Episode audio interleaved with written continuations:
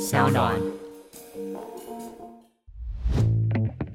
把复杂变简单，请听小马哥说财经。大家好，我是沈云聪，欢迎收听小马哥说财经。今天是每个礼拜二更新的《经济学人》特别集时间。中广的老听众老样子，也可以在每个礼拜二上午八点钟的现场，透过中广 FM 零三点三，听我跟蓝轩一起聊这一期的《经济学人》。今天我们要来介绍的是二零二三年七月八号出刊的《经济学人》。这一期有两个封面，一个封面是我们亚洲版的封面，另外一个是亚洲以外，欧洲啦、美国啦、英国自己呃的封面。今天我们先来讲一下国际版的封面故事，再回来讲我们亚洲版，因为我还蛮喜欢亚洲版今天的专题，所以呢想花多一点时间聊一聊。那这两个封面故事其实都蛮大的，而且呃是从宏观的角度来看。特别是国际版的封面故事啊，有一点硬啊，谈的是所谓战争的未来，the future of war。呃，我之所以说它有点硬，不只是题目本身，你看嘛，战争那就比较不生活化，而且感觉比较遥远，对吧？你看讲到战争，现在大家想到的是什么？乌克兰啊，俄罗斯，很遥远啊，呃，感觉跟我们的日常生活不太贴近，所以我说它比较硬。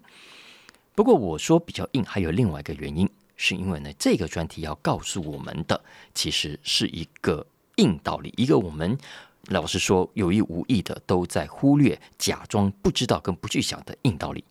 那这一期的封面故事，它就是逼迫我们去面对这一个冷酷的事实，因为战争并不如我们所以为的那么遥远。实际上呢，我读完这个封面故事之后的感想是。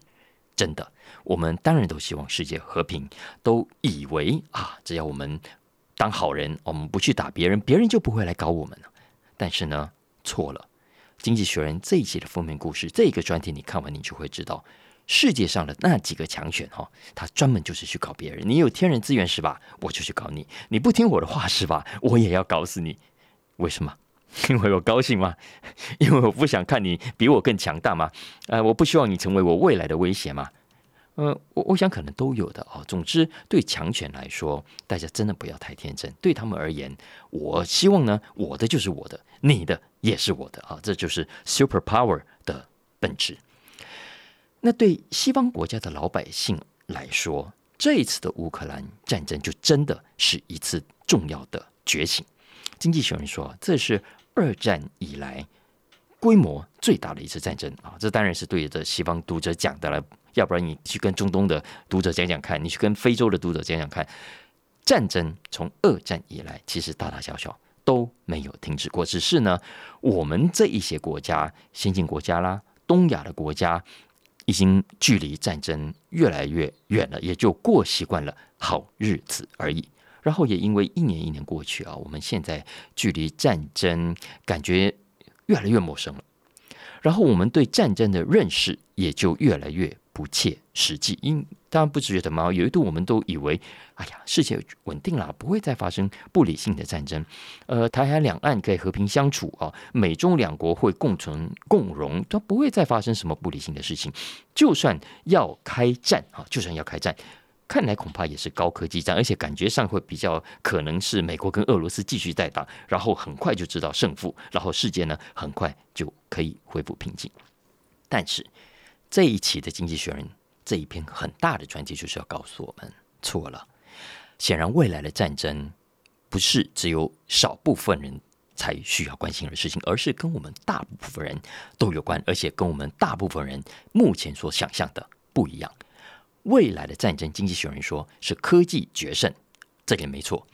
但是科技决胜不等于就是速战速决，更不等于伤亡是可以控制的。正好相反，我们从这一次的乌克兰战争，你可以看到死伤是非常惨重的，不管是乌克兰还是俄罗斯。而且大家有没有发现，战争拖延的时间可能会很长？哎，到现在为止，这场战争还在持续当中。原因当然，我认为啊，都是谁都不愿意使出绝招，因为真的绝招，比方说你动用核武啊，呃，代际多掉了啊。那这一期《经济学人》的 Special Report 总共有七篇文章，它从不同的角度带我们认识跟思考未来的战争形态以及关乎胜败的几个元素。那我觉得这个题目对于身在台湾、身在亚洲的人，也许平常都假装这个话题不重要、不存在，或者呃应该可以避免。嗯，但是我觉得现在看起来越来越真实，而且发生的几率感觉上并不是越来越低，而是越来越高的啊，所以。在 Leaders 的这一篇里头，《经济学人》整理了他这七篇专题当中的重要精髓。那主要是从乌克兰的经验里面去归纳出我们每个人都应该知道的三堂课啊，Three Lessons。第一堂课呢，《经济学人》说，大家要知道，战争在未来在科技上是透明的。以前呢，我我们都看过战争电影嘛，哈，然后也都至少也想象过。呃，情报重不重要？当然重要啊！要不然敌军对方在哪里，坦克在哪里，他的飞弹、他的地雷部署在哪里，不知道，你很不容易侦测，对不对？所以常常会有狭路相逢的情况，然后不小心跑到对方的地盘去，然后就就死掉了啊！我我还记得，嗯，我我之前不是推荐大家看一本书叫《橡皮擦计划》吗？那这本书讲的就是快思慢想的作者康纳曼。跟他的研究伙伴啊，因为他比较早过世，所以大家可能不太熟悉。他叫特沃斯基啊，康纳曼跟特沃斯基他们两个都以色列人，所以呢，当年在发生六日战争的时候啊，他两个虽然人都已经在已经离开喽，但是呢，居然知道了祖国爆发战争，他们怎样把工作一丢，买了机票就回以色列。跟着以色列人民一起打仗哈，我记得里面讲到有一段呢，他们好像呃，我忘了是谁了啊，走到敌军那里去，结果过头了才知道，哇，已经深入敌营啊！所以这种很可怕的情况，在传统的战争里头是很常见的，所以大家都要想办法善用地图，想办法都要善用望远镜，对吧？哦，想办法看清楚侦测对方的敌情。可是经济学人说，未来的战争已经没有地图这回事了，已经没有望远镜这回事了。想想看，在这个科技的未来，天上一堆的 satellites，一堆的卫星，然后地上有无数的 sensors。我们现在日常出门开车，大家有没有发现，其实你你你不用担心，你会从头到尾被监控当中啊。一旦开战，情况也是如此。敌军的主力部署在哪里？敌军的坦克在哪里？其实，在战场上，从这次乌克兰当中，你可以看到是无所遁形的。从事先俄罗斯的部署，其实美国都已经掌握很充分的情报，知道啊，普京就是要打了。这个之前我们都聊过啊。再加上这种科技，在未来只会朝一个方向走，也就是以上讲的各种 sensor satellites，各种的设备，它只会更便宜而不会更贵。然后呢，人类的数据会掌握的更丰沛，我们的演算也会更聪明。所以具备了这些条件之后呢，将来一旦开战哦，不论哪一方，当然指的是能够掌握科技的那一方啊，都可以更精准的去判断跟攻击。所以胜负的关键呢，是要看谁先侦测到谁啊，所以它一定是一场电子侦测。战啊，那怎么样去摧毁对方啦？怎么样阻断对方啦？怎么样骗过对方？整套战术都必须要改写。这是经济学人从乌克兰这次的战争当中所引出的第一堂课。第二堂课呢，是跟资源有关。大家可能都误会了，都以为科技战啊啊就可以动用各种的网络，然后网军有没有哈？呃，各种网络上的破坏，那。可以摧毁对方之后，让对方的生活或者调度失灵之后呢，可以减少军火的使用，可以减少传统的嗯军人啊，我们以前叫人海战术嘛的使用。未来的战争，经济学人说，仍然是需要大量人力，仍然是需要大量军火，仍然是需要大量资源的战争。你看看乌克兰就好，乌克兰现在啊，每个月。不是很多无人机吗？啊，据说他每一个月被打下来的无人机，跑到俄罗斯那去侦测啦，然后跑到这个被占领区去想办法，想要知道收集情报没有？据说每个月被打下来的无人机啊，高达一万台。然后呢，俄罗斯也现在一直在呃。一方面打人家，一方面要要自保嘛啊，所以据说他一整年发射下来的各种炮弹也高达一千万颗，所以你想想看，这些军火的耗费是非常非常吓人。这也是为什么我们之前有讲啊，《经济学人》根据目前俄罗斯的经济状况来判断，普京就算要继续打下去。他恐怕以他现在的经济实力，我们讲卢布已经贬值了百分之四十啊，它里头很多的经济结构都已经出现了改变，所以未必能够有力量，未必有足够的财力。进一步的，在接下来这段时间对乌克兰发动更大规模的战争啊，这是经济学人对接下来的这个战争的看法。但总之要知道的是，未来的战争并不如大家所想象的啊，我们敲敲几个键盘啦，然后呃用数据啦来破坏对方等等，我们就可以解决，我们就可以不用动有军火了。不不不不不，呃，正好相反，我们不但需要更多的子弹、更多的军火，而且还会有更多的军人。必须参战啊！那可能也有人说：“哎，这有点矛盾吧？你不是说科技化了吗？那科技不是有所谓 AI 吗？不是有所谓机器人吗？”那小马哥之前有讲过。像 Google 啦，他们现在都很积极的自己开发，也去买人家的公司，有没有啊？就想要嗯嗯研发出未来更灵活的机器人，可以爬山涉水。那将来就是要用在战场上。那如果未来的战争可以靠机器人去攻打对方，去占领对方的领土等，确保成功占领之后再让人进来，那当然可以很有效的去减少人命上的伤亡。但针对这一点呢，经济学人说。没错，未来当然会有机器人，可是根据他的估计啊，机器人要用到战场上，还需要十到十五年的时间。也就是说，接下来这段期间，这十到十五年的空窗期，还是怎么样？还是需要你我人的肉身去参战啊！所以这个是对于未来科技战争，至少这十到十五年之间。大家应该要有的基本理解，千万不要以为啊，未来战争反正动用数据啊，动用键盘啊，打一打，用网络，哎，就就就可以搞定啊。我们不用真的上战场，错了啊。所以这是第二个堂课，第三堂课就跟我们更多的老百姓有关了，因为经济学人点出，战争的范围仍然是非常庞大的。这当然跟过去呃几个不同。地点零星发生的战争，呃，不一样，因为呢，过去我们都知道最常发生战争，我们刚讲了阿富汗嘛，啊，呃，或者是啊，美国去打伊拉克，以阿富汗跟伊拉克来说，其实主要是少数军人在打。经济学人说，他对一般的平民影响相对是比较少的啊。不过，当然，我还是觉得这是西方观点。实际上，你去看看阿富汗，你去看看伊拉克，整个国家早就已经被美国人你给毁掉了啊，所以。才不是你所想的规模，本来是比较小的。但这个先不谈。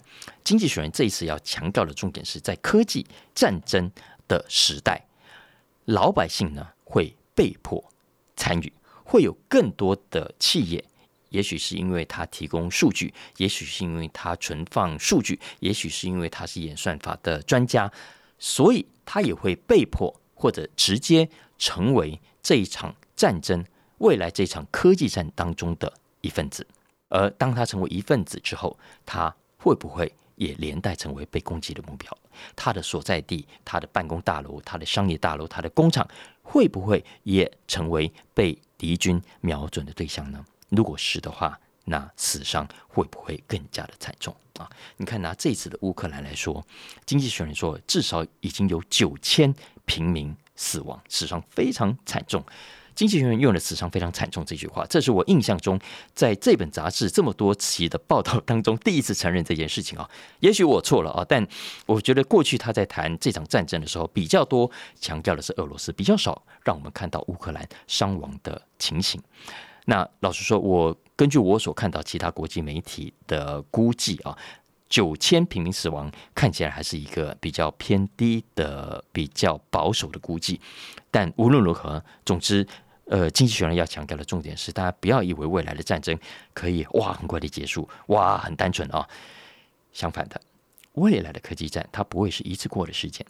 对西方国家来说，未来呢，俄罗斯也好，中国也好，所带来的威胁也是一种持续性的存在。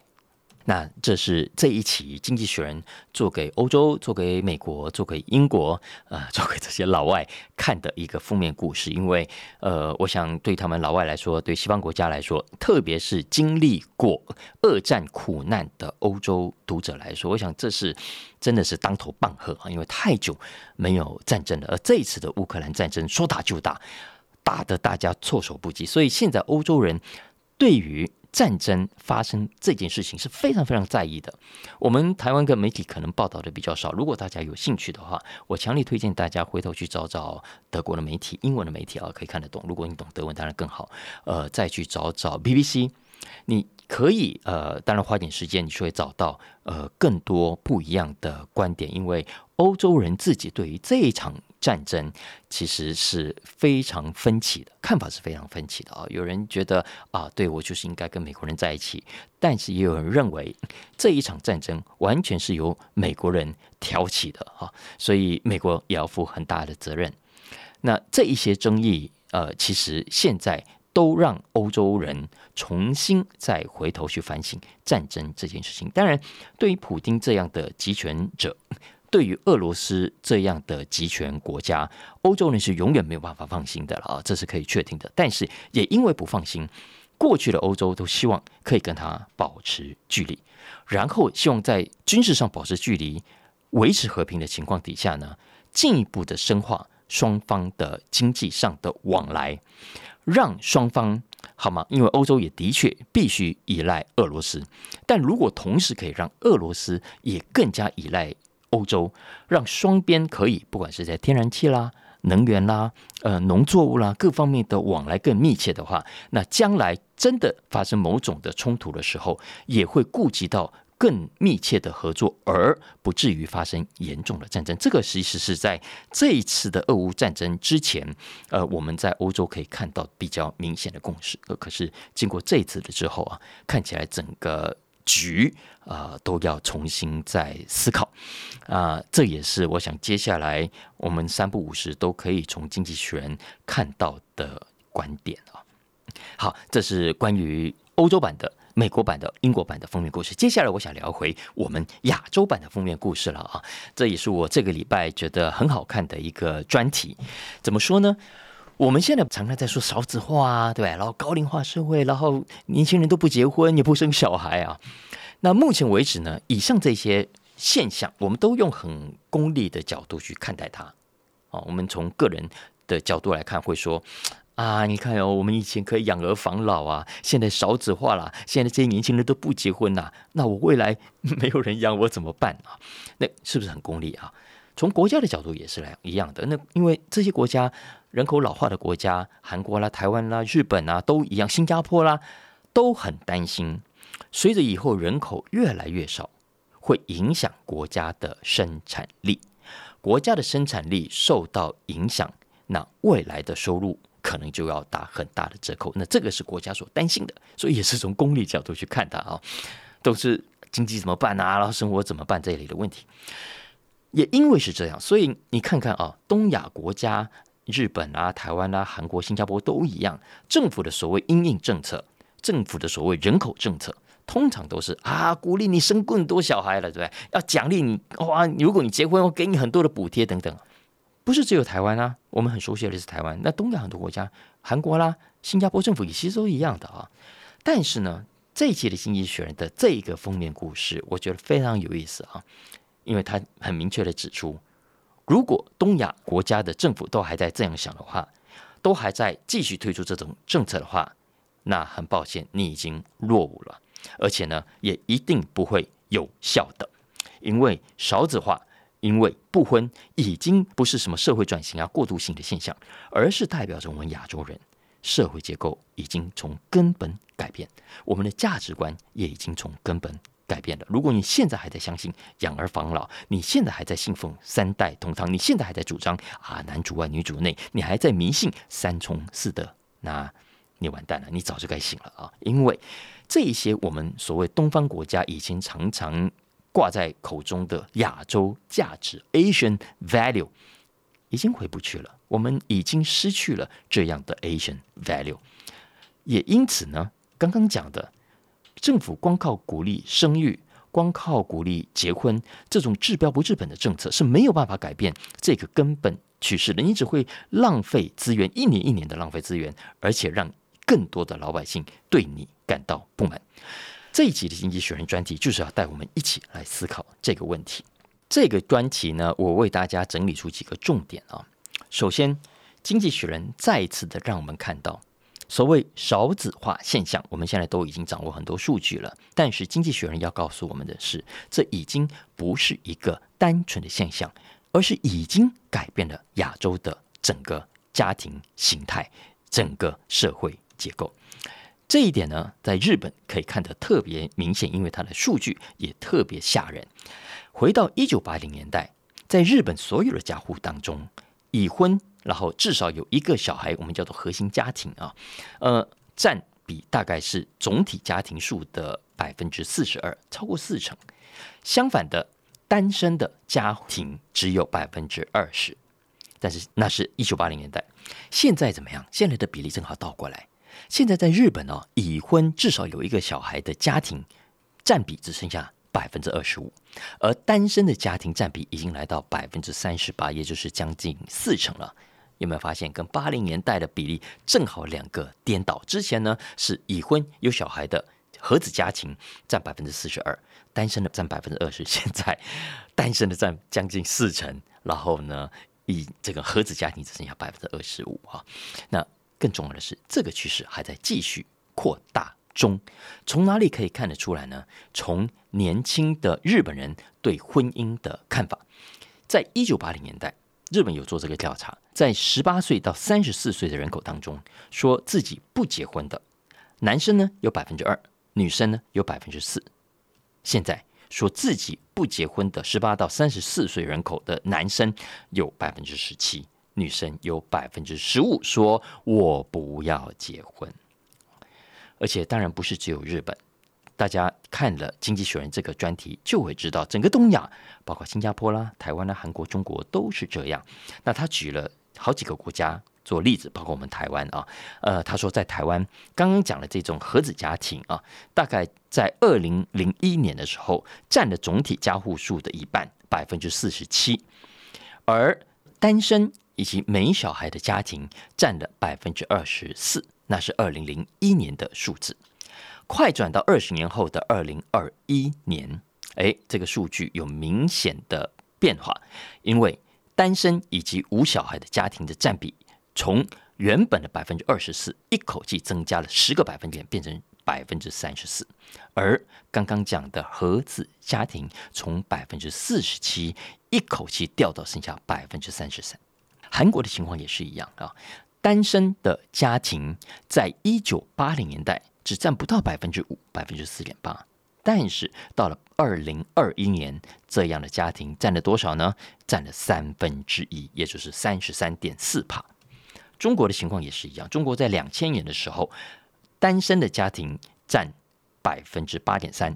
到二零二零年，也就是二十年后，这个比率一口气暴增到百分之二十五点四，也就是说，中国每四个家户当中就有一个家户是单身的家户，可不可怕？这个改变速度快不快？当然非常快啊。那原因当然也很简单，我们都不会太意外。台湾的媒体我们也都分析很多，跟西方国家一样吧，工业化啦、都市化。那当经济生长到一定程度的时候，老百姓的生活改善啦，经济跟产业结构出现改变，就会出现这样的现象啊。然后呢，老百姓很多住在都市嘛，啊，经济负担大啦，房子又贵啊，教育费用也贵啊，让大家更不想生小孩。然后呢，女性会投入职场，然后能够独当一面，就更不想结婚等等啊。所以。过去这五十年来，如果我们从一九六零年代算到二零一零年，大家知道吗？欧美国家的结婚人口的比率大概只剩下一半了，减少了一半去了啊！这是一个非常具体的社会结构变化。然后呢，那是欧洲、亚洲的刚刚讲这些国家正在朝欧洲经历过的方向正在步他们的后尘。所以就这个现象来说，《经济学人》不感到意外。可是重点来了，我们刚刚讲亚洲国家现在在经济上、在产业上、在生活形态上，虽然走的是西方国家的老路，可是呢，经济学人发现啊，这些东亚国家直到现在为止有两个重要的问题没有解决，那是跟西方国家非常不一样的。哪两个问题呢？第一个问题是整个社会到现在对于非婚生子这件事情还保持着排斥的态度。非婚生子，大家听到这四个字有没有觉得，哎呀，一个人养孩子很累吧？哎呀，为什么不结婚就要生小孩？结婚嘛，有个人陪你一起照顾啊。有没有？但是可能隐隐约约都还是有一个这样的观念，当然不是全部了。但是要知道，在西方国家，这种非婚生子的现象已经非常普及。然后呢，大部分的人都不会把它当做严重的一回事。我给大家做一个数据的比较，大家就知道东亚跟西方国家之间的差距有多大了啊。呃，根据经济学人这边所举的数据，经济合作与开发组织 （OECD） 目前呢。非婚生子的比率，也就是小孩子当中哈，呃，有婚生的跟非婚生的哈。大家知道，在 OECD 国家里头，非婚生的占比占多少吗？百分之四十，每十个小孩当中就有四个是非婚生的。在日本相反的，韩国相反的，在台湾，大家知道这个比例是多少吗？不到百分之五啊，不到百分之五啊。那中国怎么样？中国不知道，因为他没有公布这个数据啊。那为什么要关注这个现象呢？因为很简单呢，我们不是说少子化吗？我们已婚者的生育率一直在掉，然后呢，已婚的不生，你又不鼓励未婚的生，那难怪你人口替代率比别人低。这就是为什么经济学人说啊，亚洲国家的政府哈成事不足，败事有余。所以接下来要谈的另外一个问题就是政府的政策，因为经济学人认为。对于这种新人口现象啊，亚洲国家的政府到现在都还是没有认真去面对它。你看看韩国啦、中国啦、日本啊，都在花大钱鼓励结婚，去奖励生更多的小孩。也就是说，大家都想要怎么样？都想要重新回到，想要重新建立起过去以传统家庭为主的社会，有没有？大家想想看嘛。鼓励生育、鼓励结婚，不就是这个意思吗？啊！但是那是回不去的。经济学人说回不去的。我们今天的教育程度，我们今天的经济结构，我们今天的产业趋势，已经跟过去传统的东方国家非常不一样了。跟我们过去所经历过，我们上一代所生活的环境非常不一样了。你看，特别是女性，很多早就不想要，也不应该要跟随阿妈啦、呃妈妈啦那一辈的价值观。早就不想在家庭里面扮演什么男主外，然后女必须主内的角色哦，更不希望我要生小孩，我爱小孩，可是呢，我因为爱小孩就必须牺牲我热爱的工作。对这件事情来说，对很多女性是非常不公平的啊。说到这里呢，就要讲到这一期的《经济学人》亚洲版的封面设计。为什么一开始不讲？因为要留到现在来讲，因为封面上大大的标题写着 “Family or Freedom”。OK，它指的就是我们当代女性，就是必须在这两个 F 之间的选择。过去很多女性必须选 family，必须牺牲 freedom。然后我们现在经历的很多，直到今天为止啊，我相信社会上很多女性还在 family and freedom 之间。必须取舍，必须挣扎。她很想要 freedom，但是又不敢违抗整个社会的氛围，然后必须选择 family。然后呢，我们政府也想要把它推往 family，而不想给他 freedom 啊。但当有越来越多的女性选择 freedom 的时候，这也意味着他们正在彻底改写了整个东方社会的未来所以，呃，总的来说，经济学人认为政府现在应该做的。不是去继续抗拒刚刚讲的这个潮流，而是应该去顺应改变。政府必须去接受，甚至是鼓励这个社会上要去理解，所谓快乐的家庭不是只有一种，不是只有一夫一妻有小孩才算正常的幸福家庭。然后你把其他的单身啦、把同志啦、把单亲家庭都当做异类。相反的，经济学人鼓励我认为是鼓励啊，这些亚洲的政府应该要更开放的去接受，例如非婚生子啦，例如同志领养啦，呃，接受单身女性储存卵子等等啊。为什么要讲到单身女性储存卵子？因为这个封面故事就是从中国大陆的这个例子讲起的。因为呃，他就说中国大陆一个单身女性，她想要去储存卵子，希望未来她有机会再生小孩啊，趁着年轻的时候出生下来，但是。政府不准哈，因为这个服务呢只提供给已婚的女性，啊，这是不是很扯的一个一个成事不足败事有余的政策啊？所以我很同意经济学人所说的，如果政府真心想要改变人口结构所可能带来的危机，就一定要改变脑袋，要不然从不婚到不生，都已经是我们这个社会铁的事实了，你没有办法逃避的啊。呃，我再补充一下经济学人这边的数字哈。我们从结婚率来看，从结婚率来看，大家知道吗？中国在二零二二年的结婚注册 couples 只剩下六百八十万，这是从一九八五年中国开始统计这个数字以来的最低记录。这个数字的最高记录出现在二零一三年，当年中国结婚的 couples 数有。一千三百五十万，现在只剩下六百八十万，也就是低于一半呢。这还只是中国，韩国也是。韩国的去年的结婚 couple 数不到二十万，不到二十万，同样的创下一九七零年以来的最低历史记录。我们台湾好不到哪里去啊？台湾在去年的结婚 couple 数是十二万五千，这是从两千年二十几年前。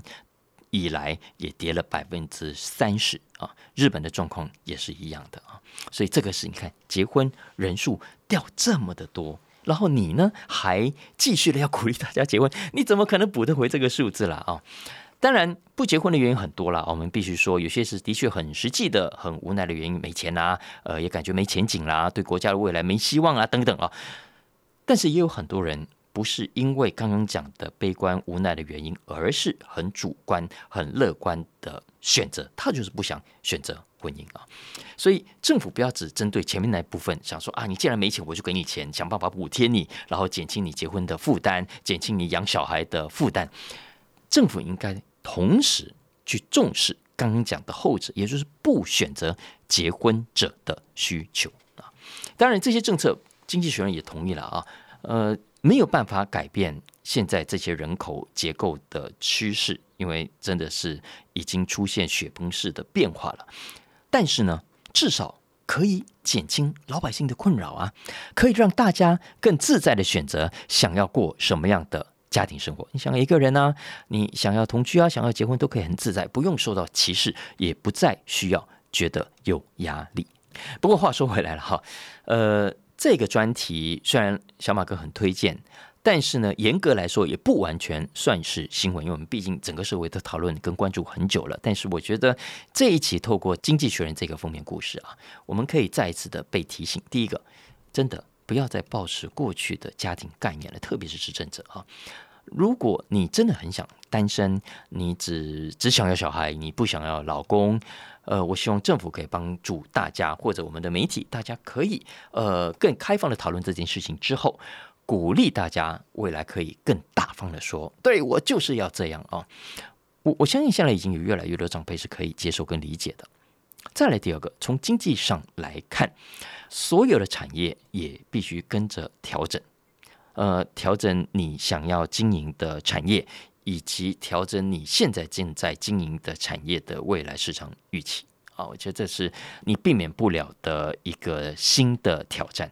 比方说婴幼儿用品啊，我是觉得，呃，在政府听了经济学人的建议之后，愿意去面对呃这种问题，然后鼓励更多非婚生子的家庭或者是女性。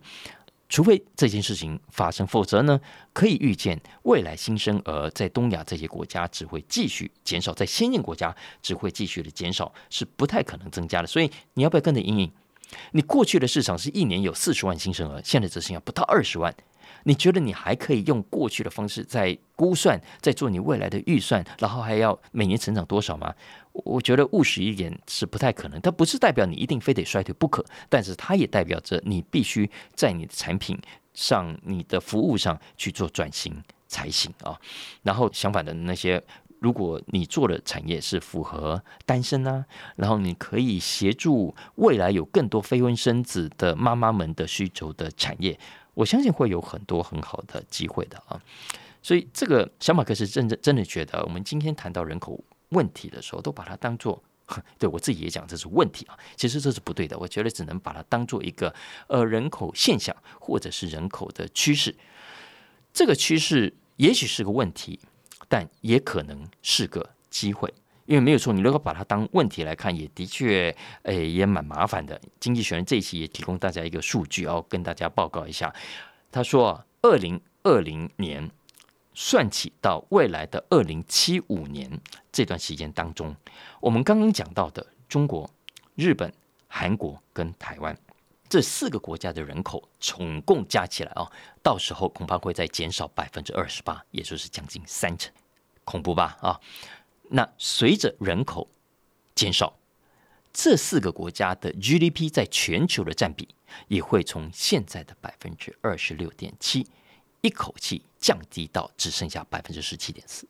啊，我们台湾呢，韩国，呃，你说小国也就罢了啊，相对比较小，但也不算小。但是对中国、对日本来说，这个冲击是非常非常大的。所以政府从这个角度来看，表示忧虑是合理的，但是它不完全是一个问题。相反的，如果我们可以接受跟面对这样的趋势，而在从中去找我们可能可以利用的机会。比方说，未来开发更投入更多的 AI，我们引进更多的自动化，我们可以弥补人口减少之后对生产力的需求。如果可以成功弥补下来，我们可以提高平均每一个劳动力的生产力的话，谁说我们总体的经济的占比会下滑？其实未必的啊，所以这是小马哥这次谈这个负面故事的的一个很重要的想法了啊。那我们今天这两个题目都是跟总体有关，但其实这一期的经济学人里面还有一些比较个体的、比较小的、轻巧的题目，我觉得也非常有意思。但今天没有时间了，我就留到明天呃礼拜三的正集跟大家来分享吧。以上就是我们今天的小马哥说财经经济学人特别集，好，希望大家喜欢今天的话题，也帮小马哥按下订阅跟评分五星，特别请大家帮小马哥多多的分享喽哦，有任何相关的需求，也欢迎透过我们粉钻跟连接跟我们一起来互动，OK，我们明天见，拜拜。